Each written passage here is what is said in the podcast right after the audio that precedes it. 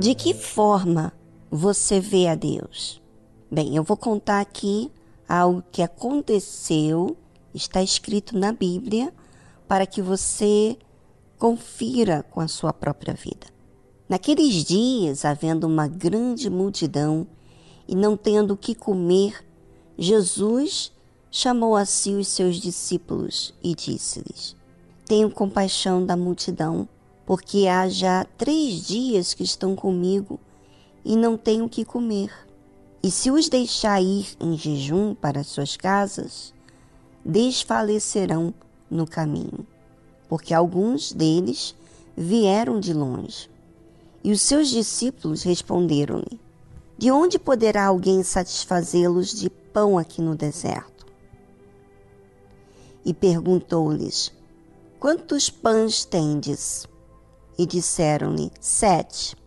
E ordenou à multidão que se assentasse no chão.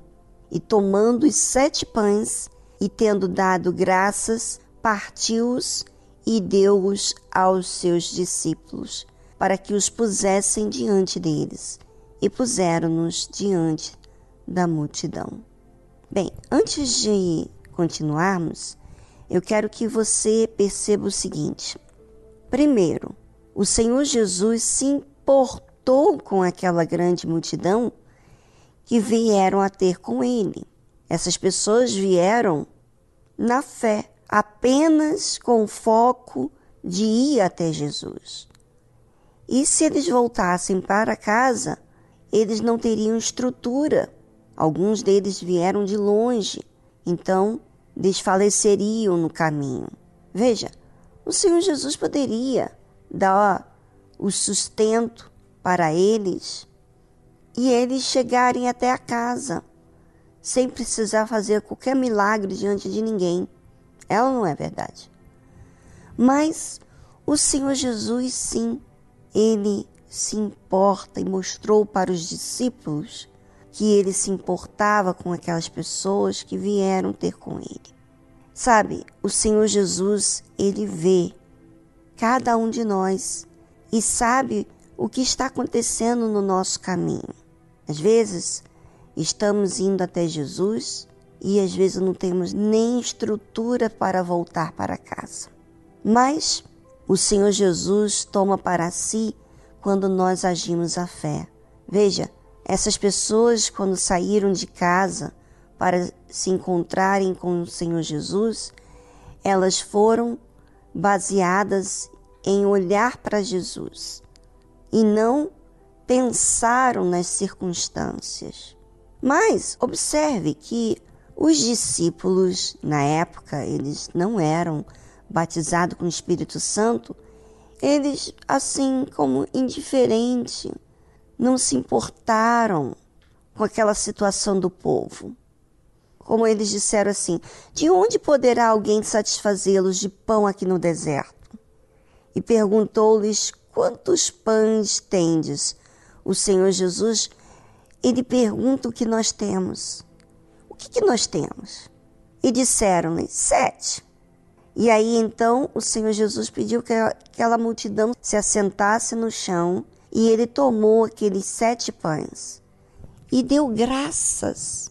Sabe? É muito impressionante isso para mim. Sabe quantas vezes você, ouvinte, pensa que no pouco você tem que murmurar.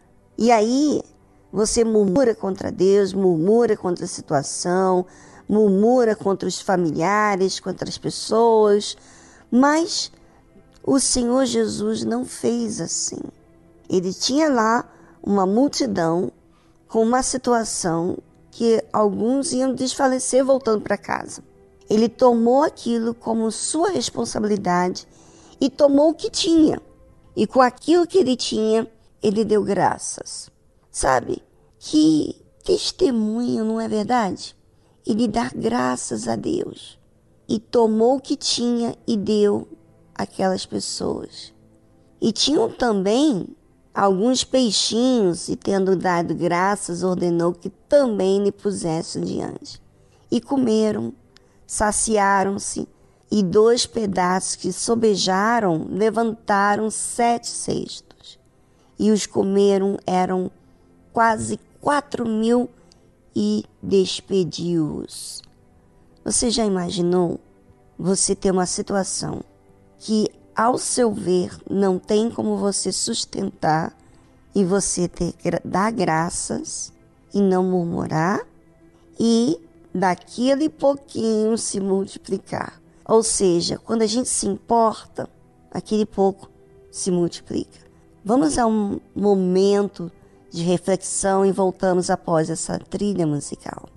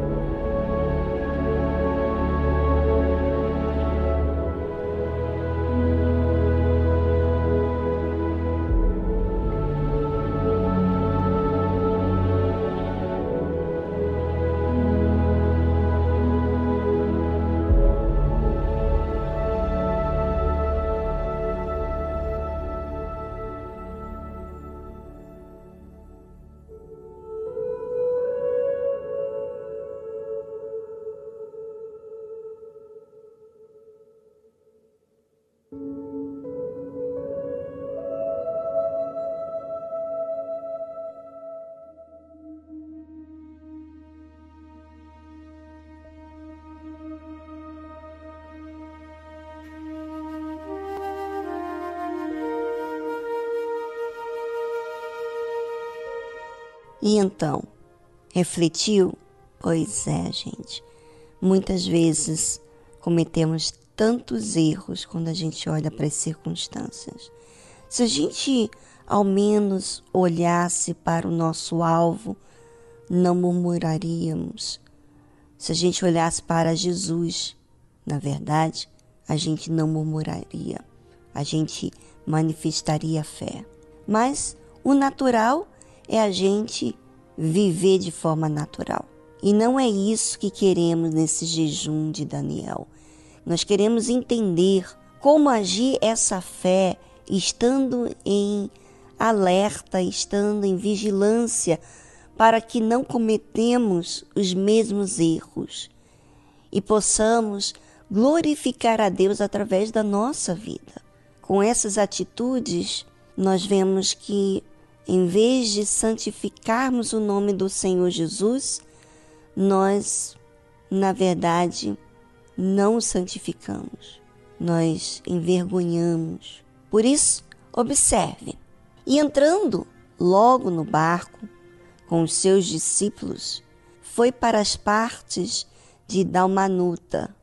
E saíram os fariseus e começaram a disputar com ele pedindo-lhe para o tentarem um sinal do céu.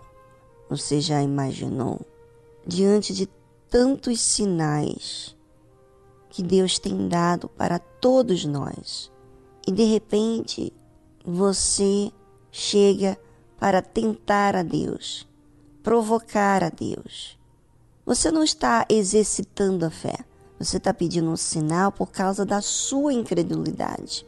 Sabe, quantas pessoas estão incrédulas porque escolheram ser incrédulas, escolheram olhar com maus olhos, não escolheram crer, não escolheram ser humildes, porque é uma opção, é uma escolha. E tudo depende dos nossos olhos, da nossa mente, o que, que nós alimentamos. E Jesus falou o que para esses fariseus, hein? Observe o que aconteceu. E suspirando profundamente em seu espírito, diz: Por que pede esta geração um sinal? Em verdade vos digo que a esta geração não se dará sinal algum. Ou seja, para você que é incrédulo, para você que tem maus olhos, para você que malda, mesmo diante de tantas evidências do próprio Deus para você, é porque você tem algo errado dentro de você. O que será? De repente, as coisas do seu jeito. De repente, inveja, orgulho, vaidade. Bem, só você pode examinar e perceber isso. Por isso, ouvinte, precisamos estar atentos e observar nós mesmos, para que então a gente possa se corrigir e agir. A fé, que é pura, não tem nada de incredulidade, maus olhos, murmurações. Faz o que está ao seu alcance, ou seja, faz o que tem. Você tem uma fé e você pode exercitá-la. Depende de você.